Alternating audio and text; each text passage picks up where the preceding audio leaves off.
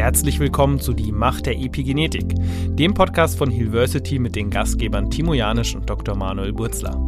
Hier erforschst du die faszinierende Welt der Epigenetik und wie sie unser Leben beeinflusst. Herzlich willkommen zu einer weiteren Folge unseres Podcasts Die Macht der Epigenetik von Hilversity. Heute ein bekannter Gast äh, wieder vor Ort, Axel Dubinski. Axel ist Trauma-Experte und zwar mit dem speziellen Bereich nochmal des kollektiven Traumas und das wird heute auch Thema sein in unserem Podcast in dieser Folge. Aber zuerst einmal, Axel, würde es mich interessieren, noch ein paar Worte zu dir. Was ist so, vielleicht kurz zusammengefasst, deine Geschichte? Was hat dich hierher gebracht? Ähm, was hat dich zum Thema Trauma gebracht? Ja, zum Thema Trauma hat mich meine eigene Geschichte gebracht. Ich bin selbst als Kind von kriegstraumatisierten Eltern aufgewachsen und habe dann später in Organisationen gearbeitet, wo ich immer wieder die Erfahrung gemacht habe, dass Menschen, die mit viel Talent und Engagement in diese Organisation hineinkamen, das nach und nach verloren haben. Und ich habe mich gefragt, warum ist das so? Und da ich seit über oder ich habe seit ja über 35 Jahren mit der Entwicklung von Menschen und Organisationen zu tun, hat mich die Frage beschäftigt, Warum schrumpfen Menschen in Organisationen über einen längeren Zeitraum? Warum wachsen sie nicht, obwohl wir Führungskräfteentwicklungsprogramme, Mitarbeiterentwicklungsprogramme und so weiter ohne Ende machen und die Leute eignen sich einen Haufen Skills an und Methoden und Techniken, aber dass sie wirklich wachsen, konnte ich nicht beobachten, sondern eher, dass sie alte Muster reinszenieren. Mhm. Und was bei mir dazu kommt, ist einfach, ähm, ich habe Kinder und Enkel und ich möchte denen schon ihren Traumarucksack äh, erleichtern, dass sie nicht alle Macken, die ich habe, übernehmen, sondern dass sie auch was Neues lernen können und deswegen sondern kümmert sich Papa und Opa auch um seine eigenen Traumata, um nicht alles an die mhm. nächsten Generationen weiterzugeben. Sozusagen dein, dein Warum, was auch noch mit dahinter ja. hinterschwingt. Ja. Mhm. Jetzt haben wir ja schon Trauma als Begriff gerade eingeführt. Ähm, kannst du ein bisschen was dazu erzählen? Also einmal, was ist Trauma? Wie erkenne ich äh, Trauma bei mir selbst? Ähm, weil, ja, ich muss ja da auch erstmal eine Einschätzung finden. Ja. Landläufig wird Trauma immer gleichgesetzt mit einem überwältigenden, erschütternden, furchtbaren Ereignis. Das ist nur teilweise richtig.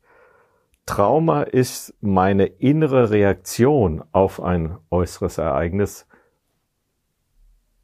mit dem ich überfordert bin, mit dem mein Nervensystem nicht umgehen kann, ähm, was mich aus der Balance bringt und was langfristige Schäden, Verhaltensänderungen, Unwohlsein, Krankheiten, welche Symptomatik auch immer nach sich zieht. Mhm. Und Trauma ist nicht nur sozusagen, sind die großen Ereignisse, die großen Unglücke des Lebens, die großen Katastrophen, sondern Trauma ist auch, sind die, wenn unsere Grundbedürfnisse nicht erfüllt werden, wenn sich darin ein Mangel zeigt, und wir haben einfach vier Grundbedürfnisse, und ich erzähle es immer wieder gerne, das Grundbedürfnis nach Verbundensein, nach authentischem Wachstum, nach Versorgtsein, nach Beschütztsein. Und wenn diese Grundbedürfnisse verletzt werden oder wir daran einen Mangel haben, haben wir es mit Trauma zu tun. Mhm. Das heißt, wenn ich das für mich rausfinden will, dann reflektiere ich mal so auf diese Grundbedürfnisse ja. in meiner Kindheit ja. und kann dann ein Gefühl dafür bekommen, gab es da Erlebnisse, wo diese nicht erfüllt waren und hat das möglicherweise dann zu diesen Prägungen geführt oder Symptomen von Trauma. Genau. Und was wir sozusagen auf einer, auf einer unbewussten Ebene dann immer tun, ist, wenn wir einen Mangel haben, wenn wir etwas nicht bekommen haben oder wenn von etwas zu viel war, dann fangen wir an, Ausweichstrategien, Kompensationsstrategien zu entwickeln, um mit diesem Mangel oder mit, entweder mit diesem zu wenig von etwas oder mit diesem zu viel von etwas umgehen zu lernen. Mhm. Eine Frage würde mich noch interessieren, bevor wir dann weitergehen dieses Thema Trauma und dieses Bewusstsein dafür. Also ich muss erstmal ein Bewusstsein dafür entwickeln. Was war bei dir so der Punkt, wo auf einmal dir bewusst wurde, wow, Trauma ist echt ein Thema und Trauma gilt es zu bearbeiten oder zu integrieren? Wissen tue ich das schon seit vielen Jahrzehnten. Ich glaube, zu Bewusstsein gekommen, dass ich angefangen habe, an meinen eigenen Traumata zu arbeiten, war, als ich bei meinen kleinen Kindern Verhaltensmuster oder Ängste gemerkt habe, die sie hatten, die nicht zu ihrer Biografie gepasst haben. Und da ich gedacht, die haben etwas von mir übernommen, weil ich hatte diese Ängste auch schon. Mhm. Und da habe ich angefangen und habe gesagt, nee, das, das geht nicht. Also das kann ich meinen Kindern nicht zumuten, das denen auf die Schultern zu laden und eigentlich gehört es zu mir. Mhm. Und da fing meine eigene Traumalaufbahn an. Okay. Spannend, das hast du ja im Prinzip schon eine gewisse Ebene von Trauma gerade eingebracht, also diese transgenerationale, also ähm, generationenübergreifend mhm. wirkendes Traumata oder Trauma. Ähm, welche Ebenen gibt es da? Kannst du, kannst du mal die Ebenen beschreiben und ja, vielleicht ein bisschen Erklärungen dazu ja. geben? Ich würde vier Ebenen von Trauma unterscheiden. Die erste Ebene ist die biografische Ebene, also was habe ich originär in meiner eigenen Entwicklungsgeschichte, in meinem eigenen Leben erlebt. Erste Ebene. Zweite Ebene, als Teil einer Familie, gibt's ja Generationen vor mir, was haben die erlebt und was habe ich von denen übernommen, was sich bei mir als Muster manifestiert hat und was mich einschränkt, was mir Leiden bereitet, was, ähm, wo ich mit Krankheiten zu tun habe oder was auch immer. Ebene zwei. Ebene drei beschreibe ich mit Systemtrauma. Systemtrauma ist etwas, was ich innerhalb von Organisationen, also von Systemen erlebe. Ich nehme das System Schule. Da kommen aufgeweckte Kinder äh, in die Schule, sind sehr lebhaft und müssen dann still sitzen. Was passiert mit diesen Kindern? Sie verlieren oft die Lust und die Freude am Lernen. Sie können sich nicht mehr entfalten, sondern sie müssen sich in ein System hineinfügen und anpassen. Und das beschreibe ich mit Systemtrauma und Schule ist sozusagen nur ein Beispiel. So bis sechs Jahre läuft bei den Kindern oft alles glatt und dann fängt's an.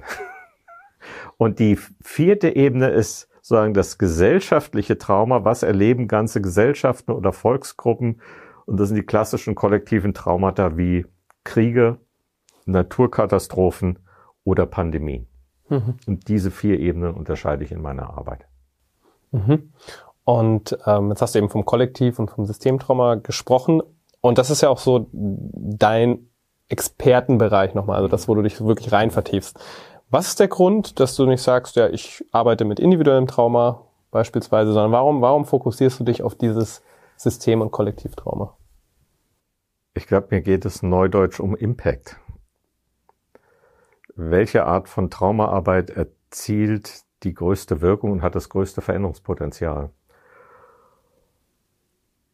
In der Geschichte auch der, der Psychotherapie haben wir diesen Ansatz, ähm, der Einzelne oder die Einzelne weicht ab von der Norm und durch Therapie oder auch Coaching und was weiß ich, bringe ich die halt wieder so weit in Ordnung, dass sie in das System passt. Was wir aber jetzt immer mehr lernen, ist, dass diese, diese Systeme uns krank machen dass diese Systeme uns in den Burnout führen, dass diese Systeme uns schrumpfen lassen, dass wir den Sinn verlieren und so weiter und so weiter.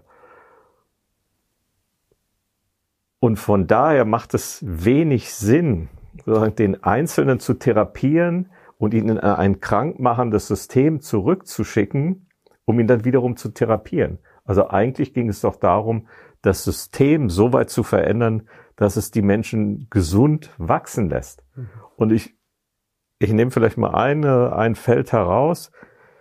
Die Art und Weise, wie der Medizinbetrieb, der Krankenhausbetrieb organisiert ist. Es gibt Studien darüber, dass Ärzte und Pflegepersonal haben eine höhere Suchtrate, Scheidungsrate, eine höhere Suizidrate als der Rest der Bevölkerung aufgrund der, Beding der Arbeitsbedingungen, die sie haben in ihrem System, in dem sie arbeiten. Und das ist schon paradox, dass sozusagen die, die anderen helfen, unter Bedingungen arbeiten, die sie selber krank machen. Mhm. Ja. Ja, spannend. Also dieses, auch dieses Thema Systemtrauma. Ähm, was ich so spannend finde, man muss ja erstmal diesen Blick von außen, also es ist ja wie, man fühlt sich so wie Gott gegeben an, man wird da reingeboren in die Systeme und im Prinzip äh, wächst man halt auf, das ist die Realität, das ist die Wahrheit, diese Systeme, also irgendwas stimmt ja vielleicht mit mir nicht, also das ist das, was du, das finde ich sehr spannend. Also erstmal, was sind denn so die, die, die Schritte, um überhaupt dieses Bewusstsein zu bekommen, dass es die Systeme sind und nicht vielleicht ich als Person, die ähm, mit der irgendwas nicht stimmt? Das ist sehr herausfordernd, weil wir wir werden sozusagen von Kindesbeinen an in Systemen sozialisiert. Und das heißt, wir haben eine hohe Gewöhnung daran, dass das, was wir erleben und wie es organisiert ist, dass es die Wahrheit ist und stimmt. Und wenn wir davon abweichen, erleben wir uns zuerst als defizitär. Wir sind falsch. Und das kriegen wir auch beigebracht von Kindesbeinen an. Das heißt, sozusagen zu erkennen, ähm, dass auch am System etwas falsch sein kann, dass ich richtig sein kann und sozusagen viele um mich herum ähm, falsch sein dürfen, das ist etwas sehr Ungewohntes. Mhm. Und die Sozialisation äh, dahingehend reicht einfach zurück, wenn wir uns ähm, 15, 1500 Jahre äh, organisiertes Christentum, das heißt äh, kirchlich organisiertes Christentum anschauen. Da ging es ja immer darum zu lernen, einem Führer, einem Weg nachzufolgen und nicht von der Norm von diesem Weg abzuweichen. Mhm. Und wenn man das getan hat, droht er halt die höchste Strafe. Im schlimmsten Fall kommt man in die Hölle. Mhm. Und das ist, und diese Vorstellung wirkt unglaublich normierend. Und es ist eine Vorstellung, die seit 1500 Jahren von einer Generation zur nächsten weitergegeben wird. Und selbst wenn wir uns heute als Agnostiker oder jemand bezeichnen, der mit Religion nichts am Hut hat, leben trotzdem diese Strukturen in uns. Mhm. Das, da gibt es eine, eine Wahrheit, ein System, an, an das ich glaube, zu dem ich gehöre. Und wenn ich von diesem System abweiche, gefährde ich meine Zugehörigkeit zu diesem System. Und das ist eine große Bedrohung. Mhm. Dieses nicht mehr dazugehören, eventuell abzuweichen. Und deswegen ist es in der Tat sehr herausfordernd, sozusagen zu erkennen, ähm, ob ein System toxisch ist. Mhm. Als Kinder reagieren wir oft mit Krankheiten oder dieses ADHS ist sehr in Mode gekommen. Und es gibt genügend Forscher, die sagen, ähm, sozusagen, dass ADHS eine gesunde Reaktion von Kindern auf ein krankes System ist, in dem sie erzogen werden und mhm. aufwachsen. Und dass das Problem nicht die Kinder sind, sondern das System, mhm. so wie es mit ihnen umgeht. Da sind wir praktisch ja beim Thema, was uns ja auch am Herzen liegt, auch bei University, dieses Thema Symptom. Also, dass wir sehr, sehr viel Symptome anschauen. Und so ein Kind, was ADHS hat, was machen wir Therapeut oder ähm, Ritalin, äh, Pille, ja. anstatt einmal zu überlegen, warum zeigt es diese Symptome, ja, also dieses dahinterliegende System. Ähm, wo hast du denn Erfahrung mit Systemtrauma gemacht? Ähm, so in, in deiner Laufbahn, äh, Laufbahn, dass du jetzt praktisch so auf dieses Thema kommst und sagst, ähm, da willst du was verändern? Ich glaube, meine erste Erfahrung mit Systemen und Systemtrauma war die Kirche, in der ich aufgewachsen bin. Meine Eltern und Großeltern haben schon zu einer Kirche gehört, die ähm, sehr rigide Strukturen hatte. Und ich bin da als Kind reingewachsen.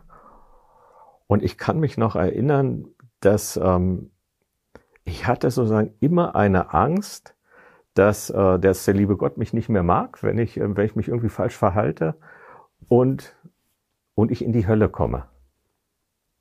Und dann kann ich mich noch erinnern, da habe ich als Kind ja, das kann doch nicht sein. Und eines der, der ersten Bücher, als ich lesen konnte, war, ich habe äh, die biblische Geschichte gelesen, wie das Leben Jesu war und was er eigentlich gemacht hat und dass es eigentlich so und dass es ein Rebell war gegen das äh, herrschende Glaubenssystem und dass so der Kern seiner Lehre ja war, dass ähm, der Mensch Gott in sich hat und nicht durch eine äußere Institution vermittelt bekommt. Und dass man sich daran wieder erinnern sollte. Und das hat natürlich die, sozusagen dem, dem jüdischen Glaubenssystem so ein bisschen den Boden unter den Füßen weggezogen. Und als ich dann älter wurde und da ich in, auch eher ein Rebell war von meiner Natur, habe ich das thematisiert in meinen Kirchenkreisen bei den Entscheidern, die es dort gab und bin dort auf erbitterten Widerstand gestoßen und das hat mir letztendlich nach einer Reihe von, von Jahren, hat mir das ein Kirchenausschlussverfahren eingetragen. Mhm. Dass sozusagen meine abweichende Meinung, obwohl sie, ich sie biblisch sehr gut belegen konnte, nicht akzeptiert wurde, weil ich damit das System und die Systemträger mit ihren Privilegien und mit ihrer Macht gefährdet habe. Mhm. Und ist etwas Gängiges bei Systemtrauma. In dem Augenblick, wo das System wittert, dass es Macht und Einfluss verliert, dann ähm, sanktioniert es die Leute, die genau diese Gefahr für das System darstellen. Das ist sozusagen so ein Zeichen von, von Systemtrauma und von traumatisierten Systemen, die letztlich alle etwas Autoritäres, ähm, Diktatorisches haben und keine Vielfalt dulden, sondern Einfalt wollen. Mhm. Wow. Ähm, du hast oft diesen Begriff System jetzt verwendet und das System ähm, bäumt auf. Vielleicht nochmal auch so zur Erklärung für den Zuschauer. Wenn ich jetzt, wenn du von System sprichst, ähm, wie genau würdest du es definieren? Also wie kann ein System sozusagen sich aufbäumen? Wie kann es wirken? Ähm, was bedeutet das? Genau, wir können ja, wir unterscheiden zwischen technischen Systemen, zwischen biologischen Systemen. Ich rede von sozialen Systemen.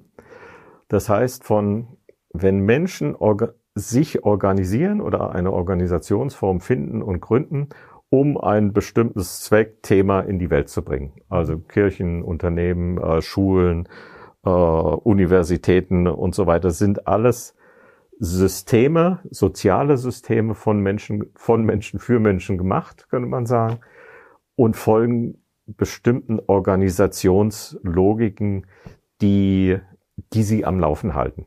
Mhm. Und eine dieser, ähm, dieser Organisationslogiken von Systemen ist, Systeme reproduzieren sich in ihrer eigenen Art. Das heißt, wenn neue Menschen in, in ein System, in eine Organisation kommen, ähm, und sie bringen ihre Eigenart mit, dann setzt sich nicht etwa ihre Eigenart im, in der Organisation durch, sondern sie werden so wie die anderen. Also es findet sowas wie ein, ein Normierungsprozess statt. Und das hängt zusammen sozusagen mit dieser kollektiven Identität eines Systems, die sich daraus speist, dass die Menschen, die dort arbeiten, ein Stück weit ihre eigene Identität abgeben und diesem System zur Verfügung stellen. Mhm. Und das reproduziert sich. Hm, okay, also im Prinzip das, was du am Anfang angesprochen hast, auch dieser tiefe Wunsch, den wir vielleicht auch evolutions- oder evolutionär in uns haben, uns auch anzupassen an, an die Gemeinschaft. Und die Gemeinschaft kann ja ein System abbilden. Wir sind zutiefst, von unserer Natur her sind wir Gemeinschaftswesen und wollen dazugehören. Mhm. Und das fängt halt an im, im Mutterleib. Das ist die erste Gemeinschaft, die wir bilden und das Dazugehören ist für uns überlebenswichtig. Mhm im wahrsten Sinne des Wortes. Und dieser Wunsch und diese Sehnsucht dazu zu gehören, ist oft stärker als der Wunsch, seine eigene Eigenart zu entfalten und zu leben, weil dadurch die Zugehörigkeit gefährdet wird. Und, und wenn die Zugehörigkeit gefährdet wird, ist sie oft gekoppelt mit Angst, alleine zu sein und letztlich befeuert von der Angst dann zu sterben. Weil das war die Urerfahrung sozusagen im Mutterleib, wenn diese Verbindung, diese Zugehörigkeit, wenn die unterbrochen gewesen wäre, wären wir tatsächlich gestorben. Was, was glaubst du, haben diese Systeme, die wir uns geschaffen haben, mit dem Zustand zu tun, den wir gerade auf der Erde haben? Äh, eine scheinbar einfach klingende Frage, die Bücher füllen würde als Antwort. Wir, wir Menschen haben uns letztlich, wir haben uns immer Systeme geschaffen, und das fing an in den landwirtschaftlichen Gesellschaften, um unser Leben einfacher zu machen, um mehr Wohlstand zu generieren, um Nahrungsmittelsicherheit herzustellen. Ähm, wir haben dann später wir Manufakturen verbunden, erfunden und Fabriken, um Dinge in Serie herstellen zu können.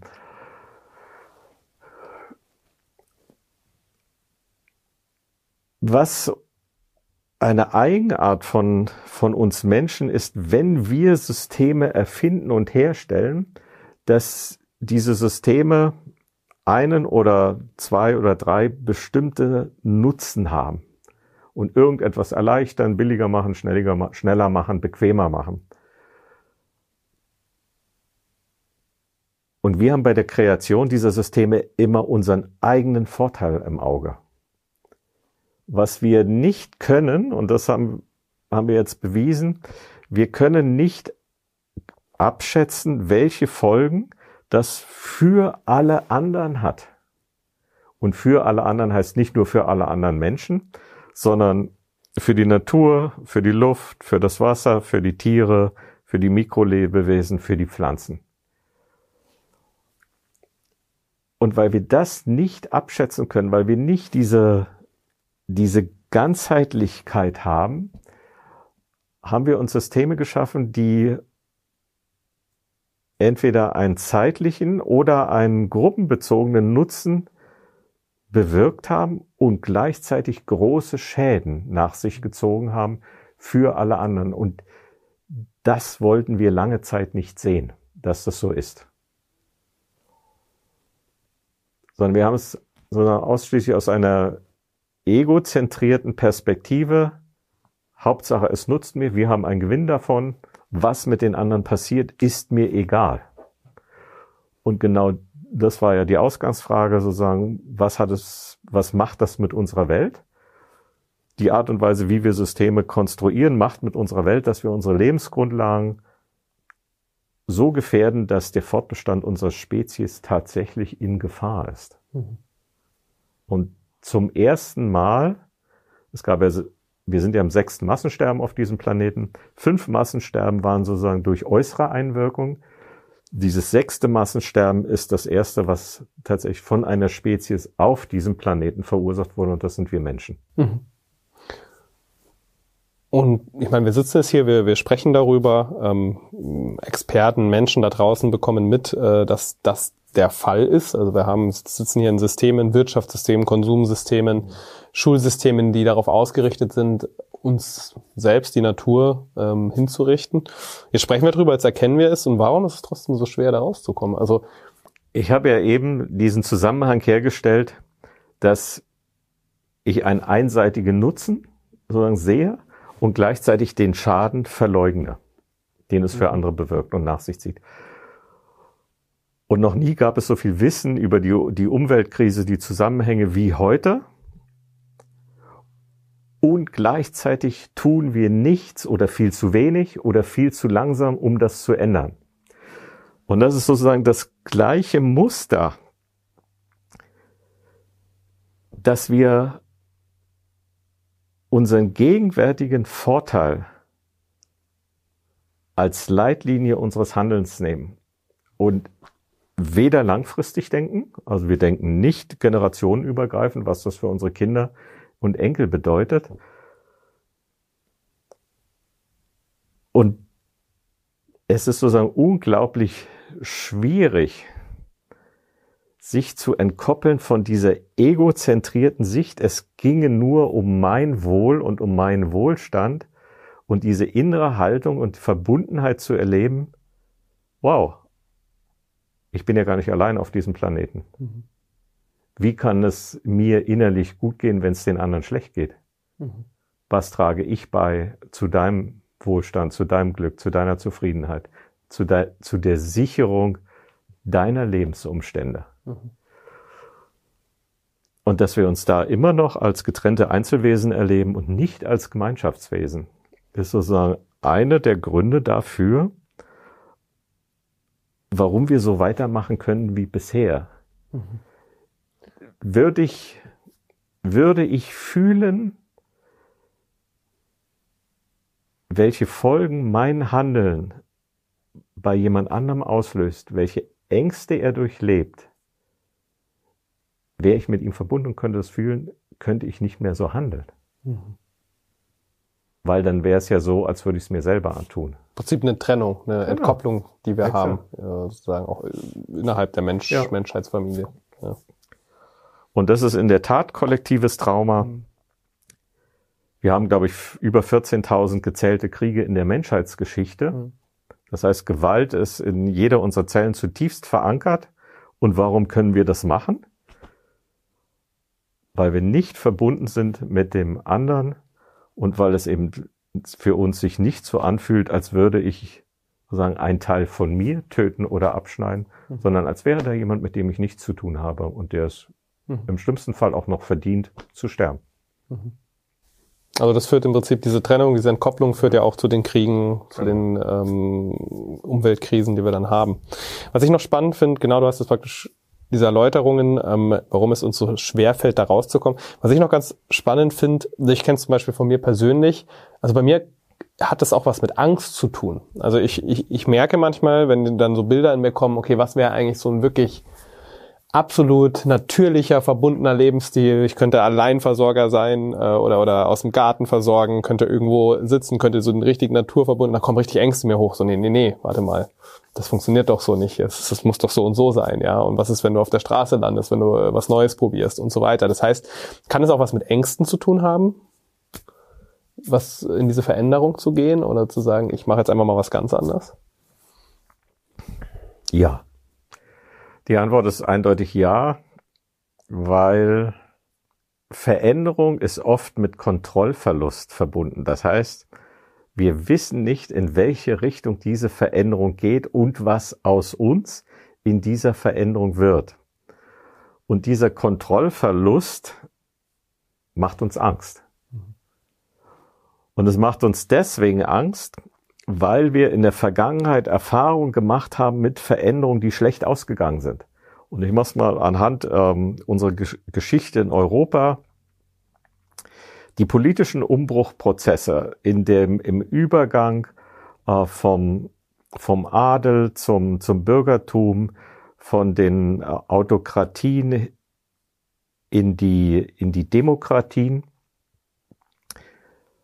was dann endete in einer Weimarer Republik, in einer Diktatur, in einem Ersten Weltkrieg, in einem Zweiten Weltkrieg. Diese kollektiven Erfahrungen von tiefgreifenden Veränderungen mit Tod, Verlust von Heimat, von Zugehörigkeit, von Familie, von, von Betrieben, von Wirtschaftsgrundlagen, ist tief in unseren Zellen gespeichert. Und das ist sozusagen diese kollektive Dimension von, von Veränderungsangst, dass in unseren Zellen die Erinnerung an Veränderungen gespeichert ist, die schlecht ausgingen. Mhm.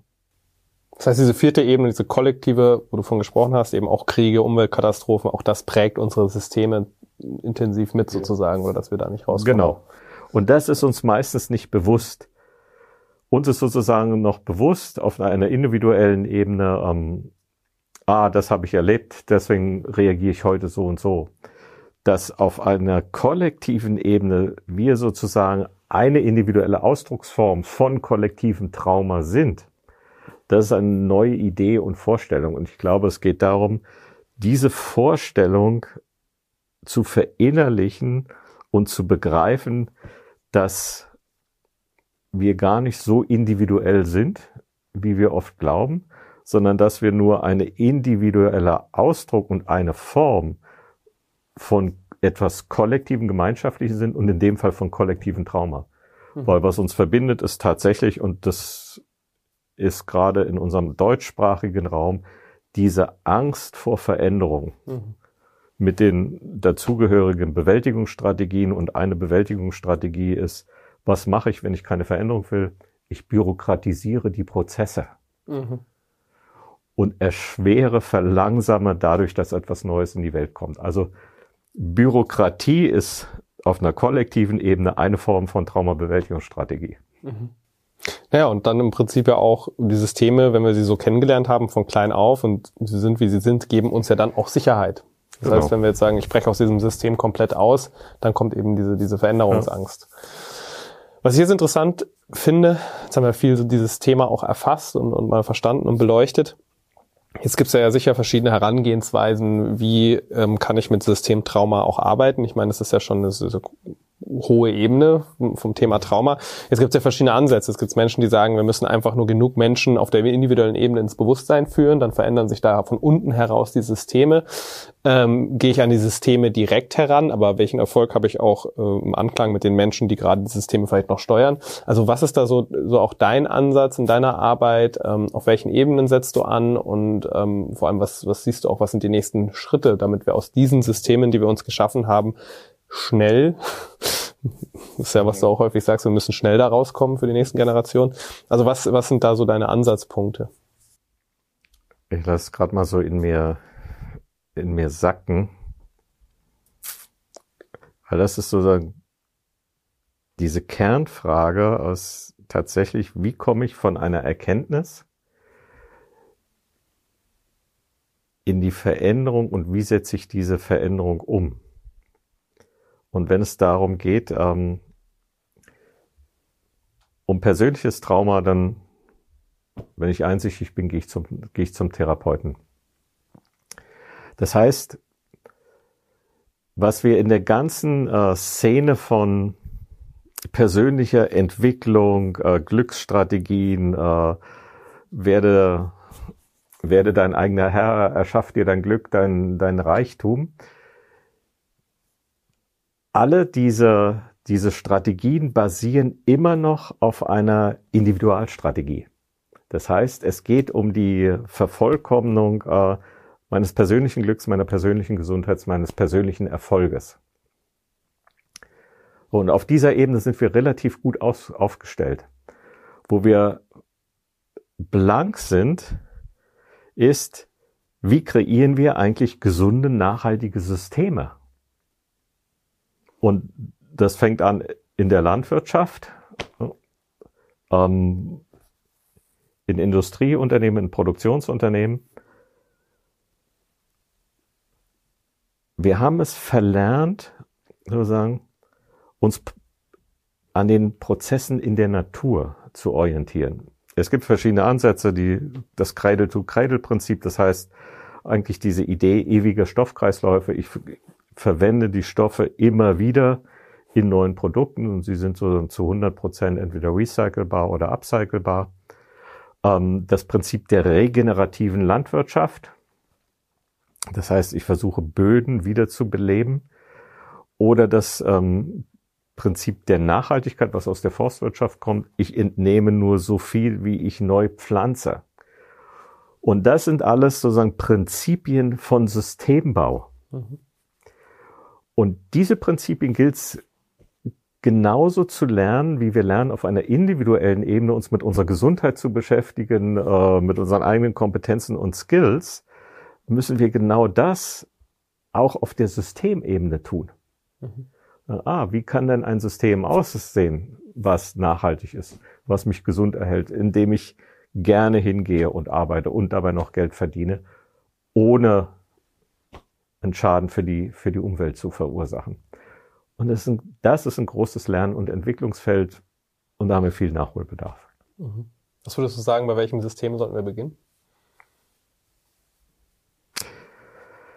Ich würde sagen, das kommt drauf an, wo du herkommst. Also wenn du, angenommen, du wärst Landwirt, dann würde ich sagen, dann fang doch an mit deiner Landwirtschaft.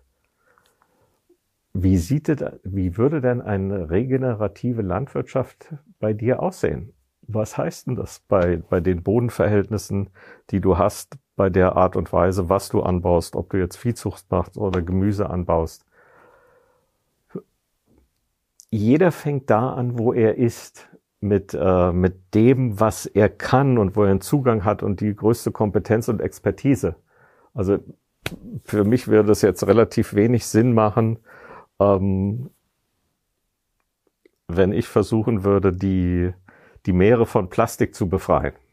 Hm. Oh, ich komme da nicht her, ich habe da keine Ahnung. Ich komme aber von der, ich komme von der, von der Traumaarbeit und kenne sozusagen die Blockaden, die die Veränderung im Wege stehen. Mhm. Und weiß, Mittel und, und Wege, um diese Blockaden aufzulösen. Und diese Fähigkeit zu entwickeln, ein positives Bild von der Zukunft und den dafür notwendigen Veränderungen in sich zu entwickeln. Dass die Zukunft eben nicht und die Veränderung nicht bedrohlich ist, sondern eine, eine, eine Chance und die Möglichkeit tatsächlich, dass etwas besser wird, als es jetzt ist. Mhm. Ohne, dass ich dazu mehr haben muss. Mhm.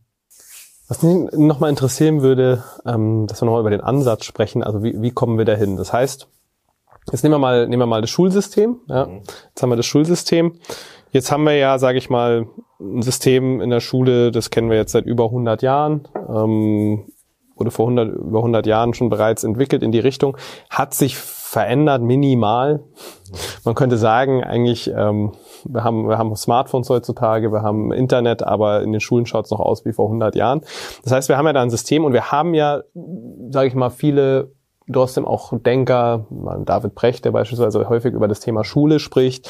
Das heißt, wir haben ja das Wissen da, das heißt, wie könnten wir Schulen so aufbauen, dass äh, Kinder in ihre Kreativität kommen, dass sie nach ihren Stärken gefördert werden? Das ist ja im Prinzip schon mal alles da. Jetzt ist so, so meine Frage, wie ist der Ansatz? Jetzt können wir ja einmal sagen, wir gehen in Systeme, bestehende Systeme rein, könnte vielleicht für mein Gefühl auch zu Kampf führen in diesen Systemen, also zu sagen, wie, also dass das wirklich so ein Widerstand erzeugt wird.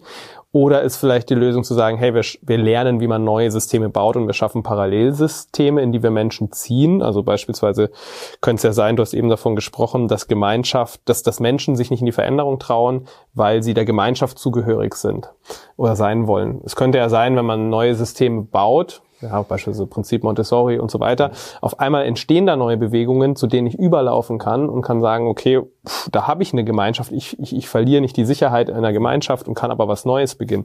Also wo siehst du da so die Ansatzpunkte, dass wir auch wirklich in diese Veränderung kommen, weil das Wissen ja im Prinzip da ist auf dieser Erde, aber diese Blockade der Veränderung weiterhin äh, uns unten hält? Wenn es um kollektives Trauma geht, geht es immer auch um die Frage, wie kann, wie kann ich es ändern, beziehungsweise wie kann ich anders damit umgehen? Wenn ich das runterbreche auf das Schulsystem, es gibt in unserem Schulsystem, und da hat ja sich auch der Professor Hüter und andere ähm, geäußert, es gibt genug äh, Konzepte und Ansätze, wie Kinder kindgerecht lernen können. Und da gibt es Modellschulen und Projekte und die sind auch gut erforscht. Und die Frage ist, warum setzt sich das nicht in der Regelschule durch? Mhm. Und wenn es um Veränderung geht, brauchst du sozusagen, du brauchst immer eine kritische Masse, mhm. damit äh, diese Veränderung nicht nur in den Randbezirken eines Systems stattfindet, sondern damit sie das gesamte Schulsystem in dem Fall verändert. Und da ein soziales System immer aus Menschen besteht, und da wir in Deutschland ein relativ hohes Durchschnittsalter weltweit haben, sitzen dort oft Menschen, die Erfahrungen gemacht haben, als selbst als Kinder und Schüler und die sich von diesen Erfahrungen immer noch leiten und steuern lassen. Und wenn ein System verändert wird, tritt genau diese vorhin angesprochene Angst ein. Was wird diese Veränderung mit mir machen? Also gibt es dann meine Position, meine Stelle überhaupt noch? Bin ich dann überhaupt noch Teil dieses Systems oder bin ich nicht vielleicht überflüssig, weil ich dem äh, zu langsam bin, äh, zu wenig Kompetenzen habe, weil es, weil ich mich überfordert fühle von dem Neuen? Und diese Ängste treten auf. Und diese Ängste werden nicht thematisiert, etwa auf dieser Ebene, sondern auf einer Sachebene wird dann endlos diskutiert, ob das dann wirklich gut ist, ob das bezahlbar ist, ob wir die Leute dafür haben, wie lange das dauert und so weiter. Aber eigentlich geht es darum, sich den, den Blockaden und den Ängsten zu stellen, sich die anzuschauen und, und damit umgehen zu lernen. Und ein Aspekt, der, der immer zu, zu kurz kommt, ist, wenn es um Veränderung geht, setzen wir uns viel zu oder stellen wir uns viel zu wenig in die Schuhe derer, für die wir diese Veränderung machen. Mhm. Sondern wir schauen es sozusagen immer aus der Perspektive an und das ist auch wieder diese, sozusagen diese egozentrierte Perspektive. Ah, wenn diese Änderung passiert, nicht etwa was für Nutzen stiften ist für die anderen, sondern welche Bedrohung bedeutet das für mich selber. Mhm. Und da, und da merkst du sozusagen, wie komplex dieses Muster ist. Es geht immer um mich oder um meine Klientel, um meine Gruppe. Nein, es geht um alle mhm. und vor allen Dingen um die, und in dem Fall um die Kinder, für die diese Veränderung gemacht ist, damit die das lernen können, was sie in unserer heutigen Welt brauchten. Mhm. Und vielleicht nochmal ein kurzer Ausflug in die Geschichte. Das Schulsystem in, so wie es damals in Preußen erfunden wurde, diente eigentlich zwei Zwecken. Einmal für das Militär Nachwuchs zu generieren und für die Verwaltung. Hm. Bauerskinder brauchten am Anfang eigentlich nicht in die Schule. Die waren auf dem Feld. Und diese, diese Zweckbindung von Bildung ist etwas, was unser Bildungssystem immer noch mit sich rumschleppt der heutige Glaubenssatz ist immer noch, wir müssen, wir müssen gut ausgebildete Leute für die, für die Wirtschaft hervorbringen. Nein. Dieser Zweck ist überholt. Wir müssen gut ausgebildete Leute heranbilden, die Lösung finden, damit wir weiter auf diesem Planeten leben können. Die Lösung dafür finden, wie man Gesellschaften, wie man Systeme transformieren kann. Das wird die Kernkompetenz sein, die die Kinder brauchen, die heute in die Schule gehen. Und darauf mhm. ist unser Bildungssystem nicht im Mindesten vorbereitet. Mhm. Okay. Würdest du dann zustimmen, dass im Prinzip so ein erster, also auch in Bezug auf kollektives mhm. Trauma und diese Veränderungen, die jetzt anstehen, dass im Prinzip so ein erster wichtiger Schritt ist, erstmal dieses Bewusstsein zu schaffen, dass diese kritische Masse erreicht wird und dadurch Systeme sich auch verändern können? Ich glaube tatsächlich, dass der erste Schritt ist, dieses innere Bewusstsein zu entwickeln, die Erkenntnis und Einsicht, dass ich Teil mhm. dieser kollektiven Systeme bin und sich den Gefühlen zu stellen, diesen Gefühlen von Überwältigung, mhm. von Ohnmacht, von Hilflosigkeit, von Ungewissheit, von Kontrollverlust und mit diesen Gefühlen umgehen zu lernen. Mhm. Und das zusammen mit anderen. Also nicht etwa in der Vereinzelung, sondern in Gruppensettings, in Gemeinschaftssettings, wo jeder sozusagen mit, auch mit seinen Gefühlen da sein kann. Und weil du das vorhin angesprochen hast mit den jungen Menschen, ich möchte einfach noch erwähnen, dass es gibt eine Studie des ähm, dass die, die die Briten gemacht haben, der britische Gesundheitsservice und verschiedene andere.